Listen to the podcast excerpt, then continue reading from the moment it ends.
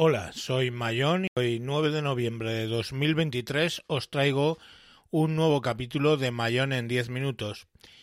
Eh, básicamente es adiós a Apple.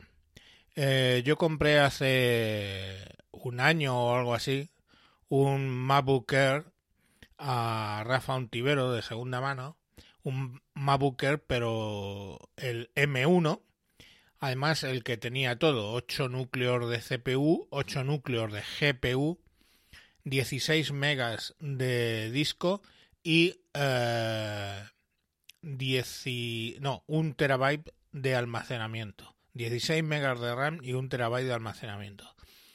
En aquel momento era un maquinón, no había salido el M2 o estaba por salir, pero eh, bueno, pues eh, lo empecé a usar. Em, eh, yo solía editar vídeos con Caden Live, me pasé a DaVinci Resolve, que en este equipo va como una moto, y eh, bueno, pues empecé a usar todo tipo de programas. Me instalé una mesa de audio virtual tipo Voice Meter de Windows en, en este equipo que se llama Ground Control Caster y es una mesa de audio virtual y bueno, desde entonces ha sido mi ordenador principal y con el que he estado trabajando.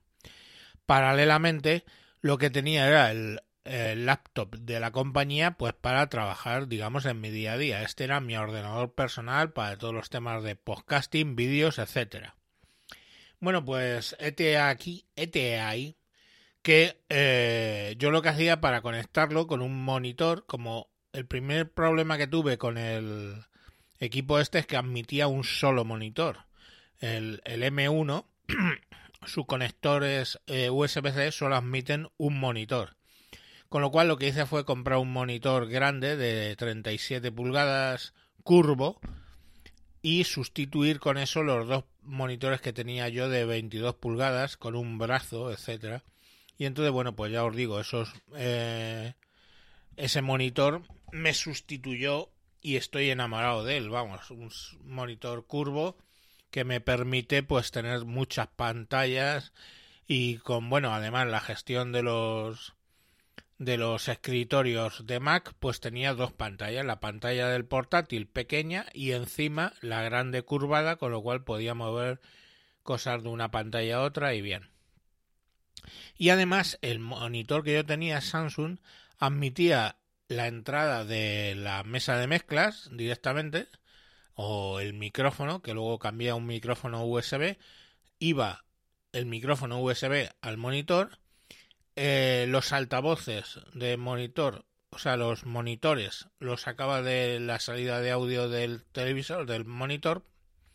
También tenía conectadas, tengo ahí conectadas las luces y de ese modo, con un teclado Bluetooth que admite hasta tres dispositivos y un ratón que admite hasta tres dispositivos, pues tenía conectado así el portátil. Cuando los días de trabajo quitaba el Mac, metía el USB-C, solamente el USB-C en el portátil Windows y por ahí le entraba, pues lógicamente la tarjeta de audio, eh, todo lo que yo tuviera conectado a ese monitor Samsung, salía la señal del monitor y cambiando en el teclado y en el ratón a otro dispositivo, ya podía utilizarlo. Una solución muy buena porque básicamente tenía siempre dos pantallas. ¿Qué pasa? Pues que me empiezo a dar cuenta de, aunque sale el M2 y luego sale el M3 y suponen una ventaja, yo directamente es que del M1 no le sacaba partido porque en realidad yo editar vídeo, mis vídeos son muy sencillos. Audios, Reaper me funcionaba igual, era el que estaba funcionando en, en Windows y lo instalé en el Mac. Y bueno, pues todas las particularidades de que toco yo, pues el limitador, el borrado de ruidos, la puerta de ruido, compresor y todo eso que yo le suelo hacer a los audios, pues lo podía hacer igual. Entonces, la realidad es que, aunque bien es cierto, yo usaba DaVinci Resolve, pero en realidad es que yo a mis vídeos, pues generalmente son cosas muy puntuales que no le doy importancia, ¿no? Entonces no le saco el beneficio a ese eh, MacBooker. Por contra, me entré en Max2Sell y en Max2Sell me dice que ese equipo en concreto tiene un coste en segunda mano de 924 euros. Si nos vamos directamente ahora a intentar comprar un M1 de esas características y le ponemos la memoria y el disco, el que ellos venden es el de 8, 8 núcleos de CPU y 7, no 8, 7 núcleos de GPU. Entonces es un poquito inferior. Ese ahora mismo tiene un coste, ya os digo, con el disco de un tera y con la memoria, tiene un coste de 1920. Y ya os digo, en Mac to Sell eran 924. Bueno, pues lo he puesto no negociables a 800 euros y me lo han comprado. Entonces que tengo una cosa en casa que son 800 euros, que es un dineral. 800 euros es mucho dinero. Yo que sé, por ejemplo, son tres letras de, de mi coche. Por ejemplo, es todo lo que come mi familia de seis personas, que somos seis, en un mes. O sea, todo lo que gasto en, en el día o en el líder o en el Mercadona donde compre. Y claro, eh, es mucho dinero para no estar usándolo. Entonces, eh, conseguí un, un eh, equipo muy barato, 140 euros, un Chromebox y volví al tema del Chrome OS. Previamente había conseguido gratis un Chromebook, un Chromebox, pero pequeñito, de potencia, y le metí, y ya estaba caducado, y le metí Chrome OS Flex y dio muy buenos resultados y me volvió a animar en el mundo del Chromebook, de, Chromeos. Entonces empecé a trabajar, a dejar el portátil de la empresa, como mi empresa todo está en, en Google, tenemos correo de Google, el Drive y todas esas cosas, pues eh, dejé todas esas cosas, ese portátil, y empecé a trabajar en el Chrome OS Flex. Cuando ya me acostumbré, encontré una oferta en Wallapop de 140 euros de un Chromebook más potente, un i3 10110U con 16 GB de memoria y 128 me parece de disco. El disco de SSD da igual porque no tiene utilidad en Chrome OS, yo todo lo tengo en Google Drive. Pero bueno, estaba ahí. Y lo cambié, vendí ese el Chromebox antiguo y con el Chromebox nuevo pues eh, he estado trabajando más de un mes todos los días sin utilizar mi portátil. Claro, me di cuenta de que yo puse en el Chromebox puse dos cuentas, la mía personal y la mía del trabajo. Y cambiaba pues de la mía personal a la mía del trabajo sin ningún problema. Pero me di cuenta que con la mía personal todo lo que podía hacer o todo lo que yo hacía era lo podía hacer y no necesitaba un Mac que a todos los efectos tenía 800 euros encima de la mesa sin utilizar. Así que directamente lo que lo que he hecho ha sido vender el Mac, ya está vendido, ¿vale? Y el PC antiguo mío Windows, que era un i7 8565U, o sea, un i7 de octava generación, pues que lo tenía puesto en el salón para la niña hiciera sus deberes, ese me lo voy a poner aquí con HDMI al monitor y de ese modo, pues bueno, voy a poder controlar o bien el ordenador de mm, de Windows para cosas que sean un poquito más complicadas o directamente seguramente siga con el con el Chromebook con el Chromebox trabajando el día a día. El Chromebox para la empresa al día a día es perfecto y para lo mío personal pues en realidad para grabar, editar audio tengo el N-Track que es para Android y funciona muy bien para editar audio.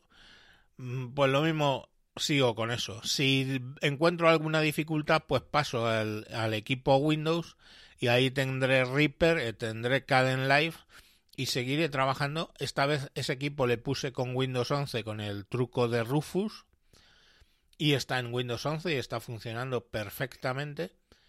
Y, y nada, pues eh, ahí está el equipo funcionando. Y bueno, pues ahora tengo 800 euros que antes no tenía.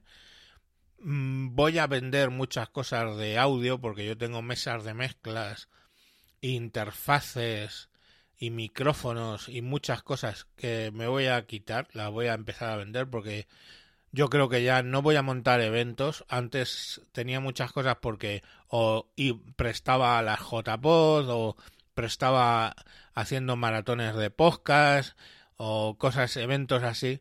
Y como yo ya no me apetece hacer nada de eso, fui voluntario y ya no me apetece, pues probablemente me quede con un par de micrófonos, algún interface sencillo más o menos, y con eso pues haga mi vida de podcaster no necesitan más. Es una cosa que le pareció muy curiosa a Conversos 72 cuando la conté, pero es que es verdad, es que menos es más, muchas veces menos es más. Puedes ser feliz con muchas menos cosas, eso lo descubrí cuando me divorcié.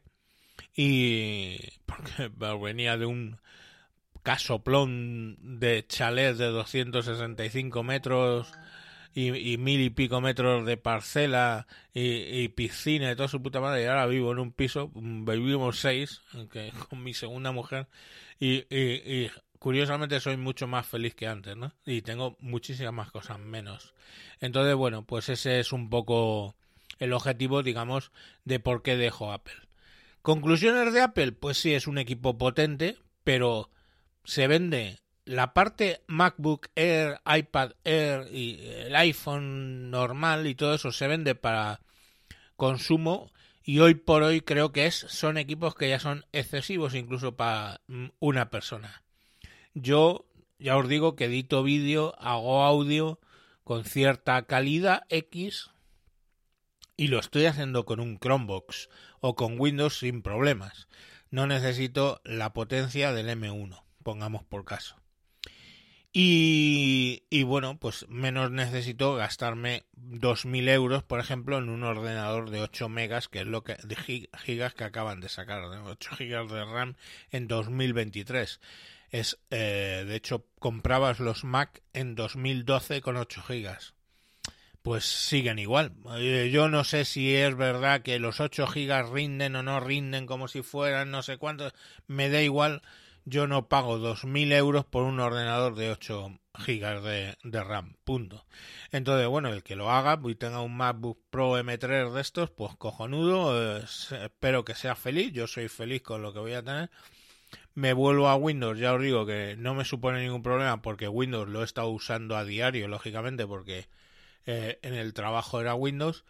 Y, y bueno, pues tendré más posibilidades para jugar, tendré más posibilidades para hardware, de meter hardware raro, mesas de mezclas, me saldrán los equipamientos algo más baratos, los programas me saldrán algo más baratos, cosas que no tenía con Mac y pues ponía dinero ahí absurdamente para comprar cosas. Bueno, pues me he pasado un poquito, tres minutos, lo vamos a dejar aquí. Muchas gracias a todos y a partir de ahora, pues ya sabéis, vuelta a vídeos de Windows y cosas de Windows, cualquier cosa que me preguntéis, pues estoy ahí. También sé, por supuesto, porque he aprendido muchísimo de Apple en estos años. Cualquier cosa que queráis me preguntáis. Venga, un saludo a todos y hasta la próxima.